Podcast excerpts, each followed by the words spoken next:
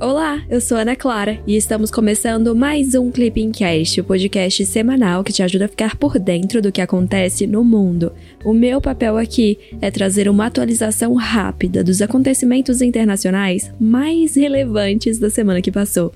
Mas eu não tô sozinha, viu? Conta pra gente o que aconteceu nessa semana, Cecília. Ei, pessoal, tudo bom?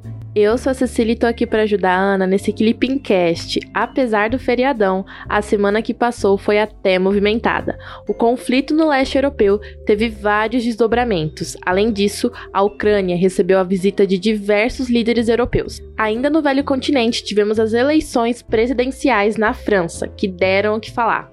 Aqui pelos nossos lados, no Cone Sul, tivemos o anúncio de uma nova aliança na área de segurança. Mas vamos devagarinho que juntos a gente vai cobrir tudo isso. Nossa, isso tudo sem contar o TPS, né? Que é a primeira fase do CACD que aconteceu ontem. E aí, vocês fizeram a prova? Ó, já vou dar uma dica para quem fez. Não se esqueça de dar uma olhada no depois da prova, lá no clipping, viu? Ó, mas vamos ao que interessa mesmo, o resumão dos dias 11 a 15 de abril de 2022. Dessa vez a gente vai começar o episódio de uma forma diferente. Primeiro, a gente vai falar do velho continente. Na sexta-feira, dia 8, autoridades da União Europeia visitaram Kiev, que é a capital ucraniana. A presidente da Comissão Europeia, Ursula von der Leyen, e o chefe diplomático da União Europeia, Joseph Borrell, também realizaram visita a Bucha. Na semana passada, diversos civis foram encontrados mortos em Bucha e as tropas russas foram acusadas pela Ucrânia de terem matado civis. Como resultado das visitas, foram anunciadas três mudanças: a reabertura da embaixada da União Europeia em Kiev, a segunda, o aumento da ajuda militar à Ucrânia de cerca de 500 milhões de euros. Terceiro, a contribuição de 7,5 milhões de euros destinados às investigações sobre crimes de guerra russos durante o conflito. No mesmo dia da visita, o Bloco Europeu anunciou sua quinta rodada de sanções contra a Rússia. Dessa vez, as medidas restritivas proíbem a importação de carvão russo e outras commodities, proíbem as transações financeiras com bancos russos e fecham os portos europeus para embarcações russas. E não foram só esses líderes que visitaram Kiev. No sábado, dia 9, o primeiro-ministro britânico Boris Johnson realizou visita a Kiev, mas essa visita não foi avisada antecipadamente, pelo menos não publicamente. Será que o Boris Johnson chegou lá de surpresa? Enfim, continuando, durante a viagem, o premier se encontrou com o presidente ucraniano Volodymyr Zelensky. Os líderes discutiram o apoio militar e financeiro do Reino Unido para a Ucrânia. Com a visita, Boris Johnson se tornou o primeiro líder do G7 a visitar o país desde o início do conflito.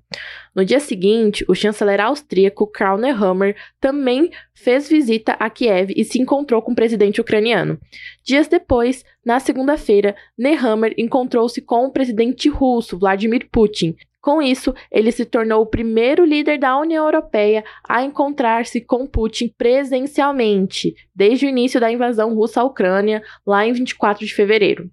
A conversa foi classificada pelo chanceler austríaco como direta, aberta e difícil. No domingo, dia 10, a França realizou o primeiro turno de suas eleições presidenciais. O segundo turno das eleições, previstas para o dia 24 de abril, será disputado entre o atual presidente Emmanuel Macron e a candidata Marine Le Pen. Eles conquistaram respectivamente 27% e 24% dos votos. Não se trata da primeira vez que Macron e Le Pen disputam diretamente o cargo de presidente, viu? Lá em 2017, os dois passaram do primeiro para o segundo turno com diferença percentual similar à de 2022. Na época, Macron conquistou 24% dos votos contra 21 de Le Pen. Por fim, Macron foi eleito em 2017 com 66% dos votos contra 34% de Le Pen. Em 2022, no entanto, as pesquisas apontam uma menor diferença de voto entre os dois candidatos, viu? No primeiro turno, a abstenção foi de 25%, segunda maior já registrada no país. Vamos passar agora para a Rússia, que cada dia se complica mais em meio à guerra na Ucrânia. Na quarta-feira, dia 13, a Organização para a Segurança e Cooperação, OSCE, declarou que a Rússia infringiu o direito humanitário internacional na guerra na Ucrânia. O posicionamento da organização foi publicado em relatório de investigação sobre a questão humanitária em meio ao conflito. A investigação foi realizada em missões independentes para outros países do grupo, visando investigar questões relativas a direitos humanos e democracia. Para você ter uma ideia, a OSCE ainda afirmou que a Rússia cometeu crimes de guerra ao realizar ataque aéreo contra uma maternidade em Mariupol, na Ucrânia, em março. A entidade também elenca o ataque russo a um teatro, também em Mariupol, como crime de guerra. Ah, e essa instalação ela era utilizada por civis para fins de abrigo, viu? Nas últimas semanas, as ações militares russas na Ucrânia têm sido classificadas como crime de guerra também pelos Estados Unidos. Para você ter uma ideia, nessa semana, o presidente norte-americano Joe Biden chegou a classificar essa invasão russa à Ucrânia como genocídio. Em resposta, o Kremlin considerou as declarações norte-americanas como inaceitáveis. Desde o início da guerra da Ucrânia, a gente tem falado muito sobre a OTAN e sobre a ONU, que têm sido atores fundamentais nesse contexto. No entanto, a OSCE também tem a sua importância, já que é a maior organização regional de segurança do mundo. Olha só, fazem parte dela todos os estados europeus, a Rússia, os países da Ásia Central, a Mongólia, os Estados Unidos e o Canadá. Além dos 57 Estados-membros, olha só, 57 Estados-membros, são muita coisa. Também tem 13 parceiros para a cooperação da Ásia e do Mediterrâneo. A criação da organização é um dos resultados da Conferência de Helsinki, de 1975. Inicialmente, ela foi pensada como um fórum de diálogo político e de segurança entre o Ocidente e a União Soviética. Mas, em 1990, a OSCE se tornou uma organização internacional por meio da adoção da Carta de Paris. Hoje, a organização promove a cooperação em segurança de diversas formas e também inclui temas políticos, militares, econômicos, ambientais e também humanitários, como o caso que a gente citou aqui na notícia. Só para finalizar, é bom lembrar que as decisões tomadas por essa organização são por consenso e também não são juridicamente vinculantes. Passando agora do velho continente para o Oriente Médio.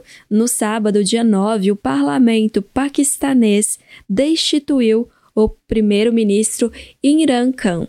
A destituição ocorreu após o premier perder uma moção de desconfiança apresentada pela Câmara dos Deputados. A moção foi aprovada com 174 votos favoráveis. Para você ter uma ideia, eram necessários 172 de 342 votos.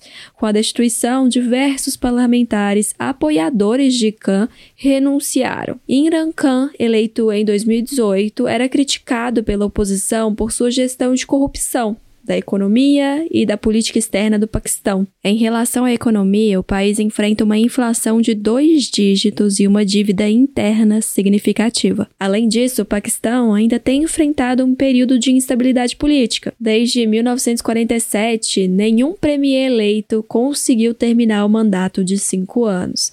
Durante a semana, o parlamento paquistanês definiu Shehbaz Sharif, líder da oposição, como novo primeiro-ministro do país.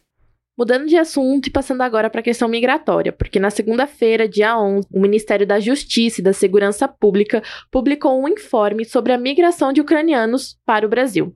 De acordo com o um documento, no mês de março de 2022, o Brasil concedeu 74 vistos humanitários e 27 autorizações de residência a refugiados da guerra da Ucrânia. Bom lembrar que a acolhida humanitária de ucranianos é regulamentada pela portaria interministerial do Ministério da Justiça e da Segurança Pública e do Ministério das Relações Exteriores, número 28, do dia 3 de março de 2022. E essa portaria permite a residência temporária de até dois anos. Em relação à guerra na Ucrânia, o conflito já causou deslocamento de mais de 10 milhões de pessoas. Desses, mais de 4 milhões já deixaram o país. E isso são dados da Organização das Nações Unidas. Aproveitando que a gente está falando do Brasil, bora já falar dos nossos vizinhos também, né?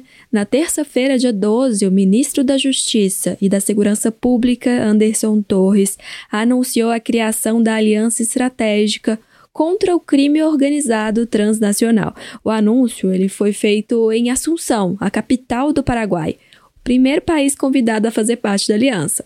A iniciativa elaborada pelo governo brasileiro será integrada por países do Cone Sul e tem o objetivo de intensificar os combates ao crime organizado regionalmente. O ministro Anderson Torres afirmou que a ideia é também trazer robustez às operações e ações já existentes, além de estabelecer padrões de trabalho comuns. E claro que as notas oficiais da semana não podiam ficar de fora. Na quarta-feira, o Tribunal Superior Eleitoral afirmou ter convidado organizações internacionais para serem observadores das eleições brasileiras de 2022. A informação foi inicialmente veiculada pela agência Reuters, que afirma que além da União Europeia, outras entidades como a OEA, o Parlamento do Mercosul e a Comunidade dos Países de Língua Portuguesa foram convidados. Em nota oficial, o Itamaraty afirmou que está em constante diálogo com o TSE sobre o tema. O comunicado ainda afirma que o diálogo tem abordado a organização de sessões eleitorais para cerca de 600 mil eleitores inscritos no exterior, assim como o envio de missões de observação para as eleições gerais de 2022. No entanto, Itamaraty destacou que não é uma tradição brasileira convidar missões de organizações da qual não faz parte tais como a União Europeia. É isso, pessoal. Chegamos ao fim de mais um Clipping Cast com um resumão da semana dos dias 11 a 14 de abril de 2022. Mas me conta, você já segue o Clipping Cast no seu tocador de podcasts? Se não, aproveita e clica lá no botão seguir. Assim você não perde nenhum episódio. Falando em episódio, o que acharam desse? mandem mensagem lá no nosso Instagram, o arroba clipping__csd. Queremos melhorar o Clipping Cast e a opinião de vocês é fundamental, viu? Até semana que vem. Tchau, tchau!